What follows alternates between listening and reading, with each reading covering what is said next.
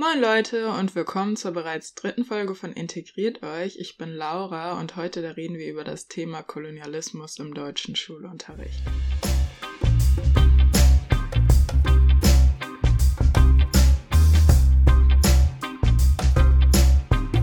Ja, was man jetzt alles genau darunter verstehen kann, ist jetzt vielleicht nochmal so ein bisschen fraglich. Deswegen werde ich jetzt einmal kurz darauf eingehen, was in dieser Episode alles so kommen wird. Zum einen rede ich über Kolonialgeschichte an sich, werde da einmal so einen Einblick geben, auch die Folgen des Kolonialismus. Dann komme ich zu dem Thema, warum deutscher Kolonialismus in den Schulunterricht aufgenommen werden sollte.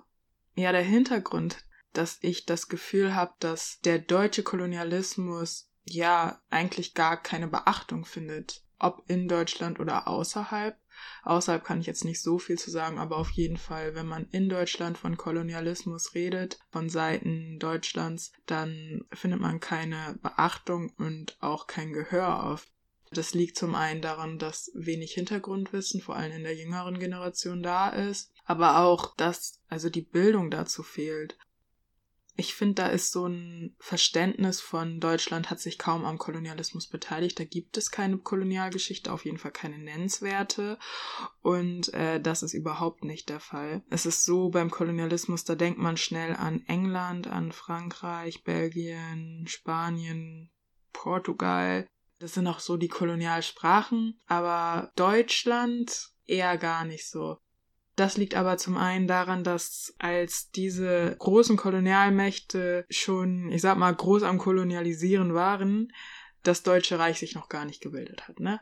Also Deutschland bestand aus vielen kleinen, ja, deutschen Mächten, die sich dann erst im Laufe zum Deutschen Reich zusammengetan haben und sich dann ja auch am Kolonialisieren beteiligt haben, nachgezogen sind und auch Kolonien eingenommen haben. Dadurch ist im Vergleich natürlich die Zahl an Kolonien deutlich geringer als jetzt bei beispielsweise England. Trotzdem hatte Deutschland noch immer halt das drittgrößte territoriale Kolonialgebiet, ne? Und das viertgrößte, wenn man auf die Bevölkerungszahl guckt, okay. Und schon davor haben sich einzelne deutsche Privilegierte, Wohlhabende auch am Kolonialismus groß beteiligt, haben sich die, ja, haben Profit daraus gezogen, haben zum Beispiel auf dem Kontinent Afrika sich äh, Plantagen oder ja in den USA beispielsweise Plantagen gekauft, haben auch Sklaven verkauft und so weiter. Also da fängt deutsche Beteiligung am Kolonialmarkt ja schon mal an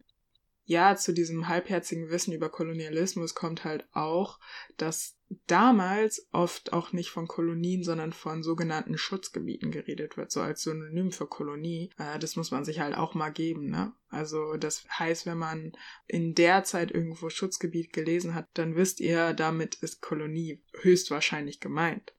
Zu den deutschen Kolonien gehörten übrigens beispielsweise Kiaochu, Teilgebiete Chinas, ozeanische Inseln wie zum Beispiel das damalige Deutsch-Samoa, Deutsch-Neuguinea, in Ostafrika, damals genannt Deutsch-Ostafrika, das waren Gebiete von Tansania, Burundi, Ruanda, Mosambik und in Westafrika Togo, Ghana, Kamerun und was wahrscheinlich den meisten Leuten etwas sagt, Deutsch-Südwestafrika, das heutige Namibia. Aber da fing schwarze deutsche Geschichte auch nicht an, denn in Deutschland leben bereits seit dem 15. Jahrhundert schwarze Menschen. Also dieses Argument, dass Afrikaner oder schwarze Menschen noch gar nicht so lange in Deutschland sind, ist einfach kompletter Schwachsinn. Seit dem 15. Jahrhundert gibt es schwarze Geschichte in Deutschland. Und im 18. Jahrhundert beispielsweise galt es sogar als schick, AfrikanerInnen vom Kontinent mitzubringen und sie als sogenannte Kammermohren äh, in den eigenen äh, Häusern zu versklaven. Dazu gehörte zum Beispiel auch Anton Wilhelm Amo. Er war sogar dann Philosoph und Rechtswissenschaftler. Wenn wir nochmal zurückgehen zur Kolonialgeschichte, war Deutschland auch für den ersten Genozid des 20. Jahrhunderts verantwortlich. Also zwischen 1904 und 1908 fand ein sehr großer Völkermord an den Hero und Namen statt durch Deutschland. Das war eine sehr grausame Geschichte, denn damals wurde aus Deutschland Dietrich Lothar von Trotha ins heutige Namibia geschickt, um dort halt die Aufstände der Völker zu beenden. Erst wurden diese Völkergruppen ohne Wasser in die Wüste getrieben, wo zahlreiche schwarze Menschen gestorben sind.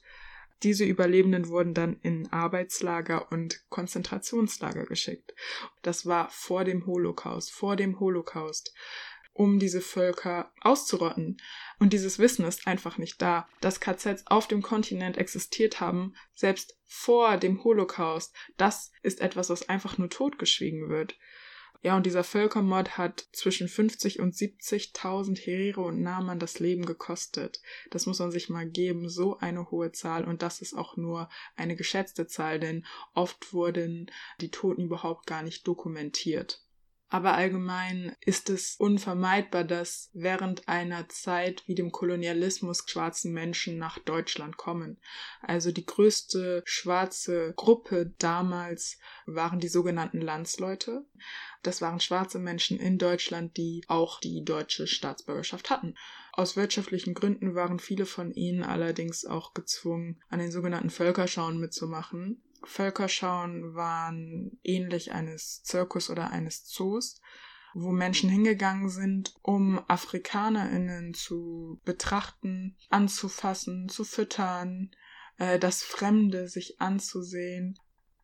Ziel dieser Schauen waren im Großen und Ganzen aber die Hoffnung zu stärken, dass Deutschland irgendwann oder das Deutsche Reich irgendwann seine Kolonien zurückbekommen wird. Seine Kolonien, die es nach dem Krieg verloren haben, abgeben mussten. In Bremen, wo ich wohne, gibt es übrigens hinterm Bahnhof so einen ganz großen Elefanten. Der war übrigens damals auch ein Symbol zur Hoffnung, dass Deutschland irgendwann seine Kolonien in Namibia zurückbekommen wird. Nur kleine Info. Ja, und dann 1935 verloren diese Landsleute mit den Rassengesetzen ihre deutsche Staatsangehörigkeit. Worte sind dann aufgefallen wie schwarze Schmach oder Rheinlandsbastarde. Und 1937 wurden viele, viele Leute dann auch zwangssterilisiert. Dokumentiert sind ungefähr 436 Opfer. Ja, aber mit diesen Dokumentationen ist das ja auch immer so eine Sache. Natürlich wurden auch aus den KZs schwarze Menschen befreit. Ja, in Bezug auf Rasse und Staatsangehörigkeit, da war das mit schwarzen Menschen damals eine komplizierte Sache. Deswegen ist nicht ermittelbar, wie viele Leute damals aus den KZs befreit wurden, die schwarz waren oder die umgekommen sind, die schwarz waren. Aber geschätzt werden um die 2000 Menschen. Das war jetzt so eine ganz grobe Übersicht über die Geschichte von schwarzen Menschen in Deutschland und auch zur Kolonialzeit. Aber was hat das jetzt alles mit Schule zu tun? Zum einen finde ich es halt sehr traurig, dass es nicht einmal Zahlen gibt, die ermitteln können, wie groß die Zahl an schwarzen oder afrikanischen Opfern ist, ob es auf dem Kontinent oder in Deutschland ist. Natürlich gibt es auch sehr viel Polizeigewalt gegen schwarze Menschen. Sowas existiert nicht nur in den USA, auch wenn das gerne mal so dargestellt wird. Aber es gibt sehr grausame rassistische Polizeigewalt in Deutschland. Yay! dem Bremer Elefanten habe ich auch schon erwähnt, dass das als Symbol des Kolonialismus einfach protzig in der Stadt steht und keiner weiß, was dieser Elefant eigentlich symbolisiert oder was für eine Geschichte dieser Elefant erzählt. Auch durch die Kolonialzeit oder wie lange auch immer ich gar nicht wissen möchte, wie viele menschliche Gebeine und Kunstschätze in deutschen Museen liegen.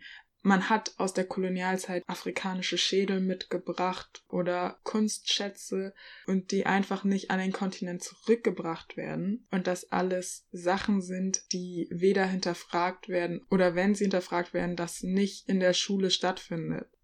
Ich finde aber, dass es sehr wichtig, dass das gerade schon in der Schule stattfindet, denn die Funktion der beispielsweise Schulfächer Deutsch und Englisch ist ja halt auch, dass ein gesellschaftliches Grundwissen beispielsweise politisches Denken geprägt wird, dass sensibilisiert wird dafür. Die Kinder und Jugendlichen sollen erfahren, was einmal war. Sie sollen ja sich selbst ein Meinungsbild schaffen können. Das heißt, sie sollen auch hinterfragen können. Sie sollen Informationen bekommen und daraus selbst Schlüsse ziehen können und nicht einfach nur vorgefertigt bekommen, es war so und so und so abgehakt und das wird so abgespeichert, sondern Wir bekommen Informationen und sind in der Lage, zwischen den Zeilen zu lesen. Und diese Skills zu entwickeln, das passiert schon in der Schule. Wenn immer nur durch eine eurozentristische Blickweise, das bedeutet halt, dass äh, die Perspektive immer weiß geprägt ist, dass immer durch eine weiße deutsche Linse alles erzählt und beigebracht wird, dann ist überhaupt gar kein Raum dafür, all die diversen Menschen, die im Klassenraum sitzen. Also auf jeden Fall in der Stadt. Auf dem Land ist das wahrscheinlich weniger divers, aber im Klassenraum aber Deutschland ist inzwischen ein diverses Land. Das bedeutet mit verschiedenen Hintergründen, die auf verschiedene Weise aufwachsen, die verschiedene Sprachen zu Hause sprechen und dadurch auch andere Perspektiven haben, wenn sie durchs Leben gehen. Beispielsweise ich aus meiner schwarzen Perspektive habe, habe in meinem Lebensalter schon so viel Rassismus erlebt, den eine weiße Person niemals erleben wird. Weder im Ausland noch hier vor Ort. Daher ist ja schon eine vielfältige Perspektive auf Geschichte, Politik und andere Fächer auch wichtig. Und wenn diese Diversität nicht da ist, dann ist ja gar kein Raum zur persönlichen Entfaltung da vor allem jetzt für die weißen Kinder und Jugendlichen passiert dann ja schon so ein Einpflanzen rassistischer Denkmuster. Also, wenn wir zum Beispiel das Thema Kolonialismus in der Schule betrachten und gesagt wird, ja, Deutschland hatte ja gar nicht so viele Kolonien oder deutsche Kolonien zählen überhaupt gar nicht. Das sind Dinge, die beispielsweise meine Geschichtslehrerin damals geäußert hat. Dann wird das einfach so, ja, angenommen da entwickelt sich ja schon so ein Denkmuster dieser SchülerInnen, ob es jetzt weiße oder nicht weiße Schüler sind, aber alles als Fakt statt Kritik darzustellen und zu sagen, das war halt so, das finde ich ganz problematisch, weil das ja auch eine gewisse Hierarchie zeigt. Also zum Beispiel armes Afrika, reiches Europa, unterentwickelte schwarze Menschen, gut entwickelte weiße Menschen das bleibt hängen, auch wenn es nicht direkt so gesagt wird, aber das immer wieder so als Fakt dargestellt wird, dann wird das auch so geglaubt. Wie ich schon gesagt habe, in einem diversen Klassenraum müssen auch diverse Perspektiven akzeptiert werden und gelehrt werden. Lehrer und Lehrerinnen müssen sich halt auch bewusst sein über ihre Positionierung, vor allem wenn sie in den Beruf gehen und Kinder unterrichten wollen ich finde, das muss halt nicht mal unbedingt der Inhalt des Geschichtsunterrichts sein oder der Inhalt des Deutschunterrichts oder Inhalt des Politikunterrichts. Das können auch Dinge sein, die allgemein geäußert werden oder die geduldet werden. Ein Vokabular, das von den Lehrern benutzt wird. Und ob es auch die Ältesten sind, das ist im Grunde scheißegal, weil wie weit eine junge Person halt in der Lage ist, seine eigene Meinung zu bilden. Eine individuelle Sache Sache. Viele Leute sind halt auch, keine Ahnung, nach dem Bachelor, nach dem Master, nach der Ausbildung, wenn sie in der Rente sind, nicht in der Lage, sich eine eigene Meinung zu bilden. Die gucken die Nachrichten, hören Radio und sagen, oh, das ist so oh, das und das und das wird im Fernsehen gesagt. Wow, ich fühle mich gerade so, als wären wir im Jahr 2002. Äh, keine Ahnung, YouTube, äh, in, im Podcast, was habe ich auf Social Media gesehen, whatever. Wie man seine News auch immer liest, ist ja auch so eine Sache. Wenn dann vor dir eine Lehrperson steht und dir sagt, es ist so und so und so, dann kann es sein, dass der gesamte Klassenraum sagt, okay, ja, meine Lehrerin hat das und das und das gesagt, mein Lehrer hat das und das und das gesagt, also ist das so. Das kann auch der größte Scheiß sein. Also zum Beispiel erinnere ich mich, dass meine Lehrerin mal vor der Klasse stand und sich darüber aufgeregt hat, schwarze Leute ähm, sich darüber aufregen, wenn man N-Kuss sagt. N-Kuss könnt ihr euch denken, was das ist, ne? Und dass sie das albern findet, weil es ja früher wirklich so hieß, weil es ja früher sogar auf der Verpackung so stand und man das ja schon gewohnt ist, das zu sagen. Und äh, dann sitzen da 20 Schüler vor dir, ja, und hören sich das an und sagen, oh, meine Lehrerin hat gesagt, das ist Schwachsinn, nicht einen Kurs zu sagen. Ich finde, es ist nicht nur der äh, Lehrplan, sondern das sind auch die Lehrer, die vorne stehen, die sollten auch geschult werden, halt erstmal sich über ihre eigene Positionierung klar zu sein, dass das wirklich ein Muss sein muss, dass die regelmäßig sich das klar machen müssen durch Fortbildungen, whatever. Und auch der Lehrplan, dass der angepasst wird. Vor allem Kolonialismus ist etwas, was halt immer so in Bezug auf Sklaverei Amerika thematisiert wird oder dieser Wettlauf um Afrika immer sehr objektiv, sehr neutral betrachtet wird, so ein bisschen romantisiert, so nach dem Thema, oh, und da fing endlich die afrikanische Geschichte an. unterprivilegiertes Volk. Dann kam der Europäer, war nicht immer ganz gut, was der da gemacht hat, aber wenigstens kam dann so ein bisschen Zivilisiertheit zu den rein. Ganz schwierig, muss man so zu sagen. Aber ja, das ist einfach Bullshit. Dazu gehört auch eine Betrachtungsweise, die nicht europäisch ist, die auch kritisiert oder die auch Raum gibt für die Schülerinnen und Schüler, selbst zu kritisieren und zu hinterfragen, dass nicht einfach runtergebrettert wird oder das als Fakt abgespeist wird und gesagt, ja, es ist halt so, dann kam halt die Zivilisiertheit und total wegzulassen, dass Afrika eine große Geschichte, königreiche Kultur hat und hatte, bevor der Europäer den Kontinent betreten hat. Dazu gehört auch, sich anzugucken, warum Dinge heute sind, wie sie sind. Zum Beispiel, warum kommen so viele Geflüchtete nach Europa? Und nicht, es ist ein Problem, dass so viele Geflüchtete nach Europa kommen, sondern warum kommen sie?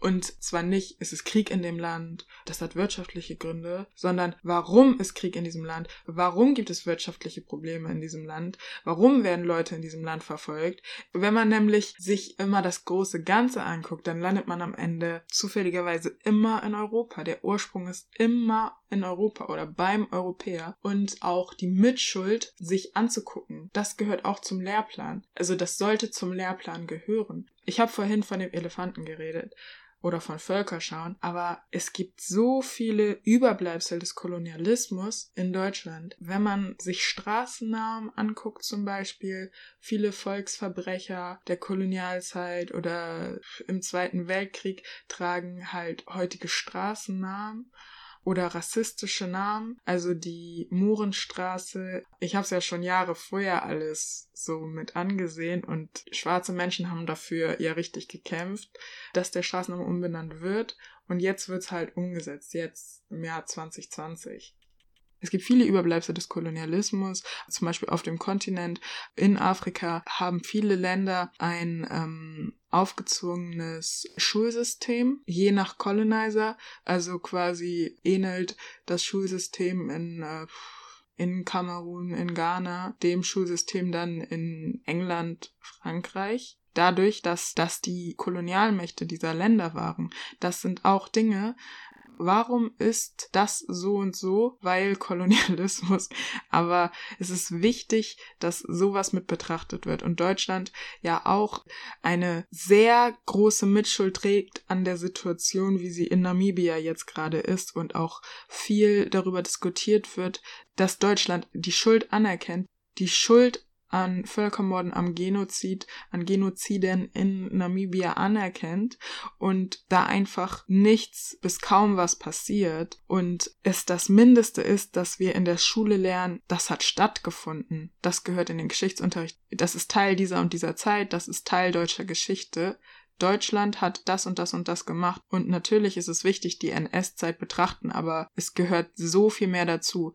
Wir lernen nicht in der Schule, dass die Herero und Nama vergast wurden, in Konzentrationslagern und in Arbeitslager geschickt wurden von deutschen Militärmächten, Politikern. Lernen wir im deutschen Schulunterricht unsere eigenen rassistischen Denkmuster zu, zu sehen, zu erkennen, wenn wir, wenn wir Dinge aussagen, wenn wir rassistische Dinge äußern, wenn wir unsere Mitschüler bestimmte Stereotypen aufdrängen? Nein, lernen wir nicht. Teilweise lernen wir sogar, also wenn ich das Schulbuch aufklappe und da ein afrikanisches Kind mit, mit Wasserbauch und Fliege auf dem Gesicht sehe, wird mir dann ein gewisses Denkmuster eingepflanzt. Auf jeden Fall. Das ist ja auch nur ein Teil. Dazu kommen ja noch Medien, alles andere, alles, was wir um uns herum erleben. Da ist so ein Überfluss an rassistischen Stereotypen und Denkmustern und Ideologien, Sachen, die als Fakt dargestellt werden, die einfach nur nicht sein sollten europäisch erzählt werden, wenn zum Beispiel über die Wirtschaft in Afrika diskutiert wird, warum sitzen auf Debatten dann immer nur weiße Leute, weiße deutsche Leute und man nimmt nicht die Leute mit ins Boot, die es eigentlich betrifft, weil diese Meinung einfach nicht zählt. Und genauso ist es in der Schule. Das, was dargestellt wird, wird immer durch eine europäische Linse erzählt und dargestellt und Hauptsache der Europäer kommt gut dabei weg. Es geht ja nicht darum zu sagen, die sind böse und die nicht. So funktioniert die Welt halt auch nicht. Aber es ist wichtig, Hierarchie die mit zu betrachten, auch am Beispiel, was auf nationaler Ebene passiert ist und passiert und wie wir, die Menschen, die heute leben, mit beteiligt sind. Natürlich ist es wichtig, dass man sich mit der NS-Zeit auseinandersetzt, mit dem Holocaust auseinandersetzt und ja auch das Ziel verfolgt zu sagen, sowas darf nicht nochmal passieren, aber sich nicht anguckt, okay, was passiert im Moment, zum Beispiel die AfD und sagt, hey, wir sehen gerade Ähnlichkeiten oder die Darstellung der geflüchteten Menschen, die Repräsentation von geflüchteten Menschen, aus welcher Perspektive betrachten wir das? Gucken wir uns die Umstände dort vor Ort genauer an gucken wir uns an, wie die entstanden sind, was für ein Teil Europa getragen hat, damit es zu dieser Situation kam, damit aus dieser Situation Leute flüchten und nach Europa kommen. Nein, tun wir nicht. Wir sehen nur, oh, das ist ein Problem für uns Europäer. Wie kommen wir am besten damit weg? Das waren wir ja gar nicht. Also so, wenn zum Beispiel auf den Holocaust guckt, das waren unsere Vorfahren, bla bla bla bla bla. Oder Kolonialisierung, das waren wir nicht. Das waren, wenn, dann unsere Vorfahren erstmal. Ja, aber inwiefern profitieren wir als lebende Personen immer noch von den Folgen des Kolonialismus? So weit kommt das überhaupt gar nicht. Ich finde es auch sehr problematisch, dass wenn von Kolonialismus geredet wird, dass dann immer so weggeguckt wird gucken wir nach Frankreich, gucken wir nach England, gucken wir vor allem in die USA. Zum Beispiel die ISD, ähm, also die Initiative Schwarzer Deutscher, oder der Black History Month, der jeden Februar stattfindet, da findet ja auch sehr viel Bildungsarbeit statt, die Aufklärungsarbeit macht. Es ist ja da, also das Angebot ist ja da, aber wen erreicht das? Was ich sehr positiv finde, ist zum Beispiel, dass auch viele Anfragen kommen durch Lehrpersonal an dem Black History Month, wenn es zum Beispiel um das Thema Slavery geht, wenn das thematisiert wird in der Oberstufe. Erstmal gut, ja, aber dann ist die Frage, was macht ihr dann mit diesem Angebot? Wenn man dann kommt und sagt, ja, guck mal, Kolonialismus, bla bla bla, Slavery in den USA, bla bla bla bla bla. Wendet ihr das auch in Bezug auf Deutschland an, auf deutsche Kolonialgeschichte? Oder ist es so ein reines, oh, guck mal, was für eine Scheiße da in den USA stattgefunden hat. Und das ist der Ursprung. Also da hat's angefangen. Ich meine, es gibt immer die Möglichkeit, zum Beispiel selbst Stadtrundgänge zu machen. Man kann durch die Städte gehen, sich Straßennamen angucken. Man kann sich Geschäfte, Firmen angucken. Begrifflichkeiten auseinandernehmen. Es ist so viel da und kann auf diese Art und Weise auch die eigenen rassistischen Denkmuster ein bisschen challengen, vor allem in so jungem Alter, weil junge Menschen auch so greifbar sind. Die entwickeln noch so viel Grundwissen. Warum nicht einfach diese eingeengte weiße Perspektive ersetzen durch etwas, was das Leben für People of Color und schwarze Menschen in Deutschland dann etwas erleichtern könnte? Das sind jetzt alles auch nur so ein paar Ideen. Es gibt so viel, was Rassismus, was Kolonialismus in Deutschland betrifft, was in den Unterricht gehört. Ich frage mich dann auch oft, ist das zu viel verlangt? Aber nein, wenn ich als nicht weiße Person im Unterricht sitze, das Schulbuch aufschlage und Menschen wie mich schon als unterentwickelter sehen muss in den Aufgaben, die wir gestellt bekommen im Unterricht oder so, oder geduldet wird, wenn Sachen geäußert werden im Unterricht, wenn Wörter benutzt werden im Unterricht, wo ist meine Menschenwürde denn da in dem Moment? Wo wird die denn respektiert in dem Moment, in dem ich als nicht weiße Person in diesem Raum sitze? Diverse Klassenräume verlangen nun mal diverse Perspektiven. Zum Beispiel im Politikunterricht geht es ja auch darum, dass wir, dass wir Zusammenhänge erkennen können. Auch in Bezug auf damals zu heute. Es gehört ja alles zusammen. Zum Beispiel wäre wäre eine Möglichkeit, sich die Aussagen von Günter Nuke, dem Afrika-Beauftragten von Deutschland, wer ist auch echt ein mega Witz ist, ja, sich anzugucken, sich Zitate anzugucken und die auseinanderzunehmen, weil da ist echt genug Nonsens bei, dem man einmal auseinandernehmen könnte, auch in Bezug auf Hierarchie und eurozentrischen Perspektiven und vor allem auch rassistischen Äußerungen oder halt Menschenrechtsverletzungen von schwarzen Menschen durch Deutschland, die einfach so am laufenden Band passieren. Es ist ja genug da. Es ist ja nur gewinnbringend. Es ist ja nur gewinnbringend für die Schüler, das einmal zu den aktuellen Zeiten äh, sich einmal anzugucken und erkennen zu können. Oder wenn in den Nachrichten dies und dies und dies geäußert wird, was lest ihr da zwischen den Zeilen? Vor allem auch jetzt in Bezug auf die Demonstrationen und Aufstände momentan wegen Black Lives Matter, wegen Hanau, die Dinge, die schwarzen Menschen in China passiert sind, wegen Corona und auch wo man einen Zusammenhang zum Kolonialismus schaffen kann. Die Situation von Afrika wirtschaftlich, politisch ist das Ergebnis von europäischer Kolonialisierung und deshalb auch schwarze Menschen gezwungen sind, Afrika zu verlassen, um ein besseres Leben für sich zu schaffen, äh, für ihre Familien zu schaffen und dadurch auch so viel mehr Recht haben, in Europa zu sein. Eine Perspektive zu ändern bedeutet ja nicht, auf jemanden zu zeigen und zu sagen, du bist der Böse, so ist das ja überhaupt gar nicht. Die Welt funktioniert einfach nach einem gewissen System. Wir leben in einem hierarchischen System. Australien, Neuseeland, alle Länder, wo hauptsächlich weiße Menschen leben, sind sozusagen neoeuropäische Länder und sind hierarchisch gesehen einfach ganz weit oben oder ganz oben, wenn man nicht zur Mehrheitsgesellschaft gehört. Also wenn man nicht weiß ist, keine glatten Haare hat, keine blonden Haare hat, dann erfährt man immer eine Ausgrenzung. Vor allem, wenn man jünger ist, hat man dafür auch oft keine Worte. Man denkt so, das ist halt einfach so, das ist halt einfach so. Oder wenn man im Bus sitzt und angeglotzt wird, man denkt halt, das ist halt eben so, bis man irgendwann merkt, nicht jeder Mensch wird so angeguckt, wie ich angeguckt werde. Also ich werde angeguckt, mir werden komische Fragen gestellt. Es ist ein, du bist anders und eigentlich gehörst du hier ja nicht her. Und wenn das auch reproduziert wird durch Lehrerinnen und Lehrer, so ein Kinder, dieses Denkmuster ist okay, dieses Denkmuster müsst ihr euch aneignen. Denkt dran, dass die schwarzen Menschen oder die Menschen mit Kopftuch unzivilisierter sind als wir, was zwischen den Zeilen den Schülerinnen beigebracht wird. Und es daher wichtig ist, dass der Lehrplan geändert wird und auch die Art und Weise, wie gelehrt wird und erst einmal auch anerkannt wird, dass ein Problem da ist in dem, was nicht erzählt wird oder dem, was nicht Raum bekommt. Wie können wir zum Beispiel von der NS-Zeit reden und sagen, hättet ihr mitgemacht, wenn nicht jede Person im Klassenraum überhaupt die Wahl gehabt hätte, Mittäter zu sein? Wie kann man verlangen, dass Schülerinnen im Raum sitzen, sich das alles geben und die das psychisch aushalten? Ich lasse das jetzt erstmal alles so ein bisschen sacken. Das war sehr, sehr viel. Ich habe auch das Gefühl, dass das, was ich alles sagen wollte, ich überhaupt gar nicht alles unterbringen konnte.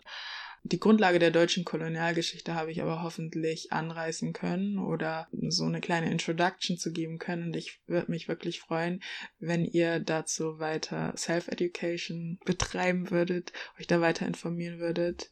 Spread the word und bis zum nächsten Mal.